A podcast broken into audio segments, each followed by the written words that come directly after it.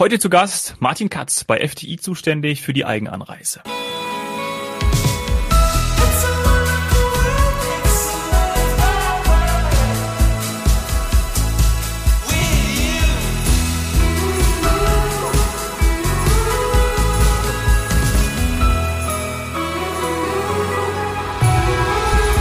Herzlich willkommen zu heute Couch, morgen Strand. Hi Saini und hallo Martin. Schön, dass du wieder mal da bist. Grüß dich. Hallo ihr beiden. Hallo Martin, hallo liebe Zuhörer, hallo Dominik. Ja, es gibt viel zu bereden. Ähm, vielleicht zunächst einmal, damit wir einen Überblick auch noch bekommen, die dich ja nicht gehört haben bei deinem letzten Besuch bei uns. Martin, was steckt hinter dem Wort Eigenanreise? Da gab es ja wirklich ein paar Begriffe. Ich kann mich noch an erdgebunden erinnern. Äh, klär uns da nochmal auf, was sich dahinter verbirgt. Ja, Eigenanreise ist in der Tat ein äh, Begriff, der ist in der Branche so ein bisschen äh, ent, entstanden. Äh, noch schlimmer ist eigentlich erdgebunden. Das sind ja sehr technische Begriffe. Ja, was, was, was versteht man darunter? Eigentlich Urlaubsreise bei einem Veranstalter, wo der Kunde nicht mit dem Flugzeug oder mit dem Schiff unterwegs ist, sondern mit dem eigenen Auto in der Regel. Ja, das geht auch mit dem Fahrrad, die Urlaubsdinge auch mit dem Pferd oder sonst Oder der Bahn. Aber, oder auch der Bahn natürlich. Aber im Kern ist es eigentlich der Autourlauber. Und das sind ja auch die meisten unsere Zuhörer.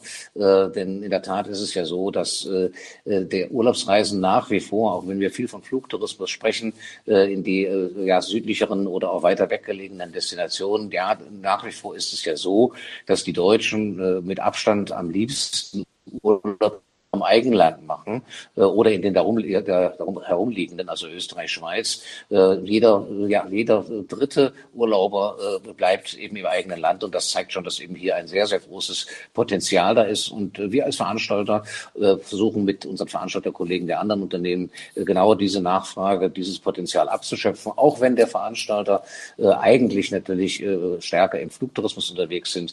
Ja, wir sind so ein bisschen die Exoten im Unternehmen und fühlen uns in dieser Rolle sehr wohl und immerhin immerhin eine halbe Million Gäste machen wir im Jahr eben auch mit diesem Produktsegment, äh, was wir intern Eigenanreisen. Ich finde Autoanreise oder Autoreisen, Autourlaub eigentlich den äh, etwas gebräuchlicheren Begriff. Ja. Und ich möchte noch hinzusteuern, damit wir, also der Vollständigkeit halber, Selbstfahrer.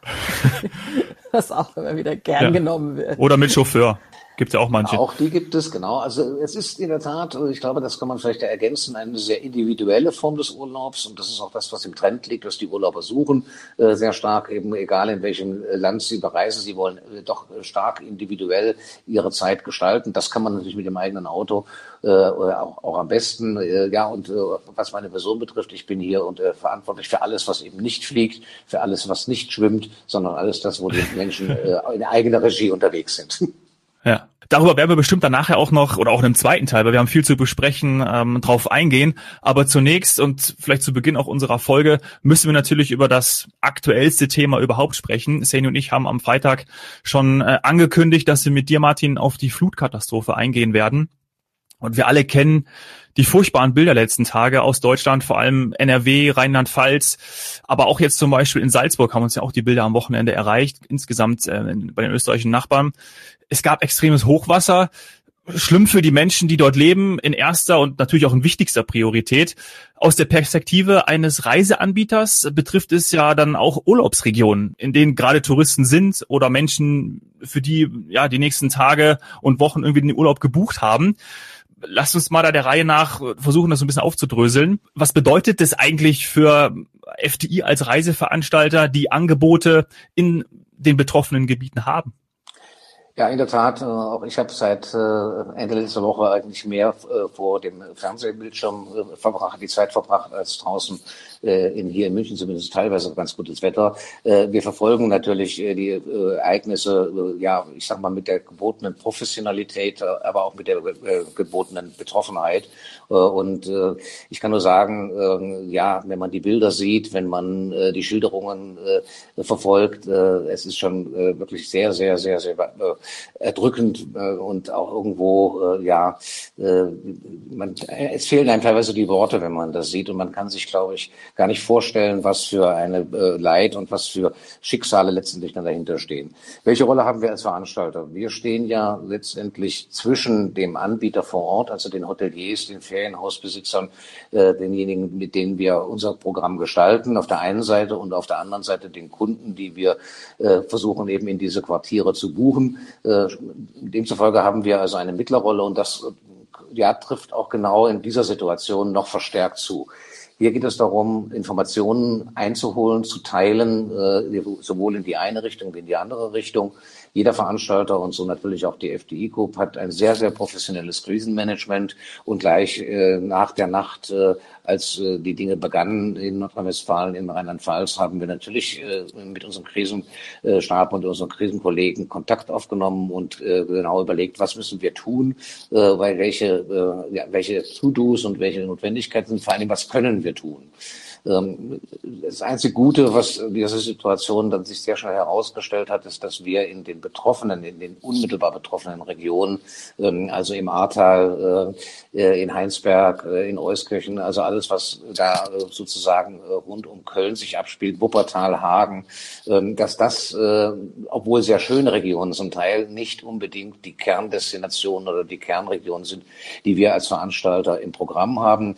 Ja, es hat Hotels gegeben, mit denen denen wir dann sehr schnell versucht haben, Kontakt aufzunehmen, äh, sofern das möglich war, äh, äh, mhm. die mit uns zusammenarbeiten, beispielsweise ein Hotel in Bad Neuenahr, unmittelbar direkt an der A.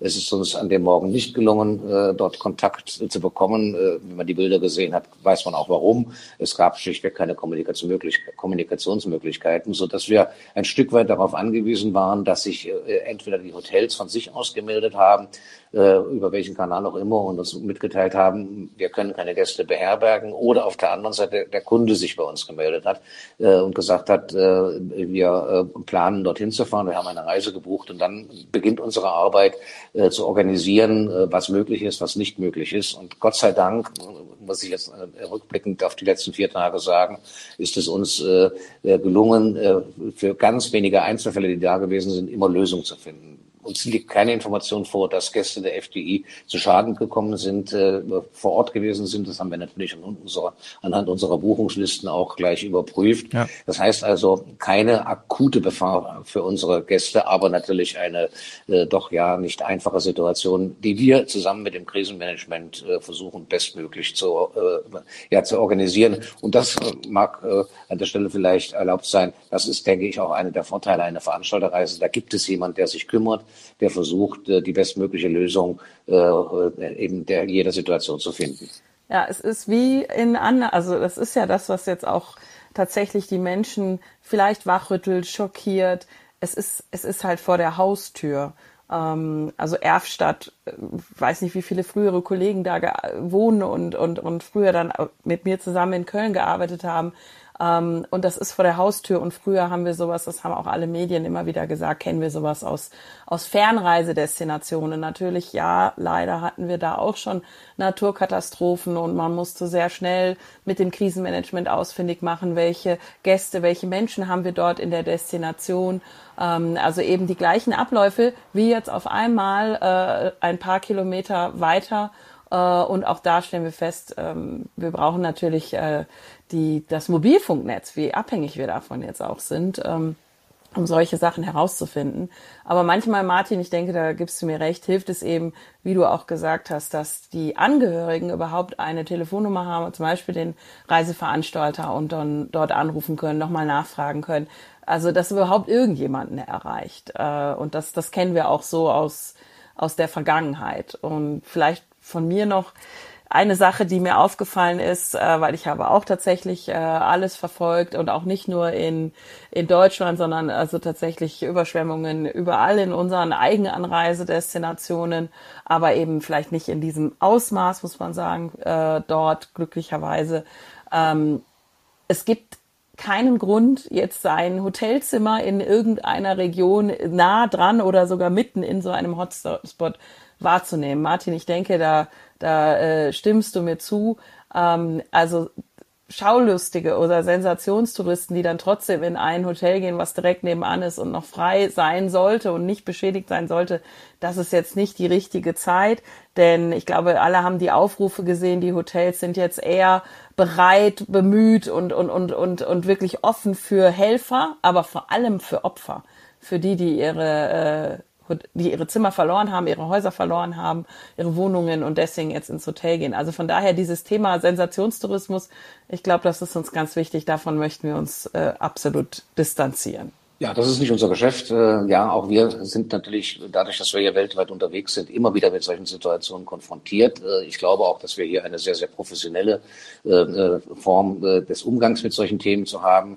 Sani, du hast recht, so direkt vor der Haustüre kommt das Gott sei Dank oder kam es bisher eben sehr, sehr selten und schon gar nicht in dieser Dimension vor. Aber es betrifft einen natürlich noch etwas mehr, weil man natürlich auch, wie du schon richtig gesagt hast, private Kontakte hat. Also es ist nicht nur der berufliche Aspekt, den wir natürlich äh, äh, kennen und äh, den wir auch als Veranstalter geübt haben.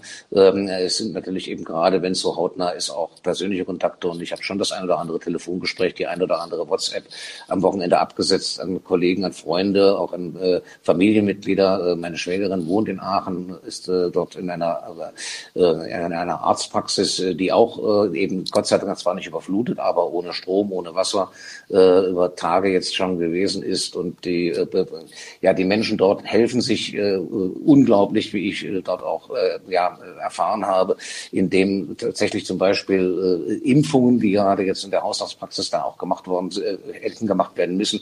Ja, die äh, Kollegen sind dann zu den äh, Patienten hingefahren, haben versucht, äh, sie dort anzutreffen, um äh, alles Mögliche dann zu äh, realisieren.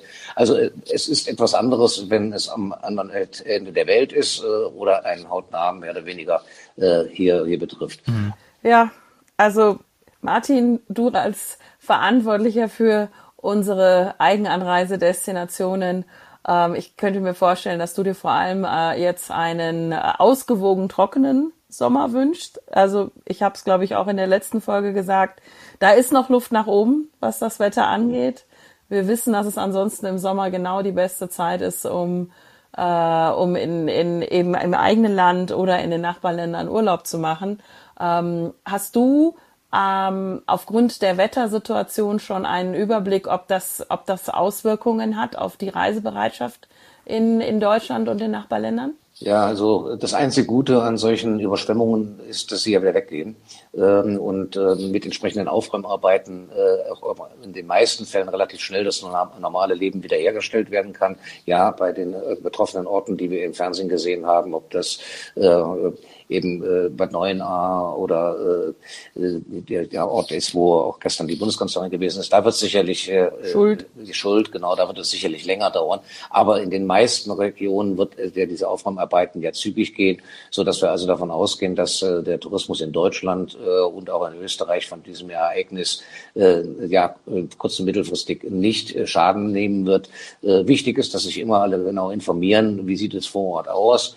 Ähm, das habe ich gestern auch getan. Ich plane heute nach Österreich zu fahren. Ja, die Straße, die ich normalerweise äh, nehme von äh, Kufstein rüber nach Kitzbühel, ist gestern gesperrt gewesen. Äh, das sind alles Informationen, die wir natürlich auch als Veranstalter sammeln und auf die wir Zugriff haben, so dass wir unseren Kunden, unseren Gästen auf der einen Seite immer optimale Informationen geben können. Denn das ist ja mit das Wichtigste, wie wir gestern auch bei der Berichterstattung gehört haben, dass man informieren kann.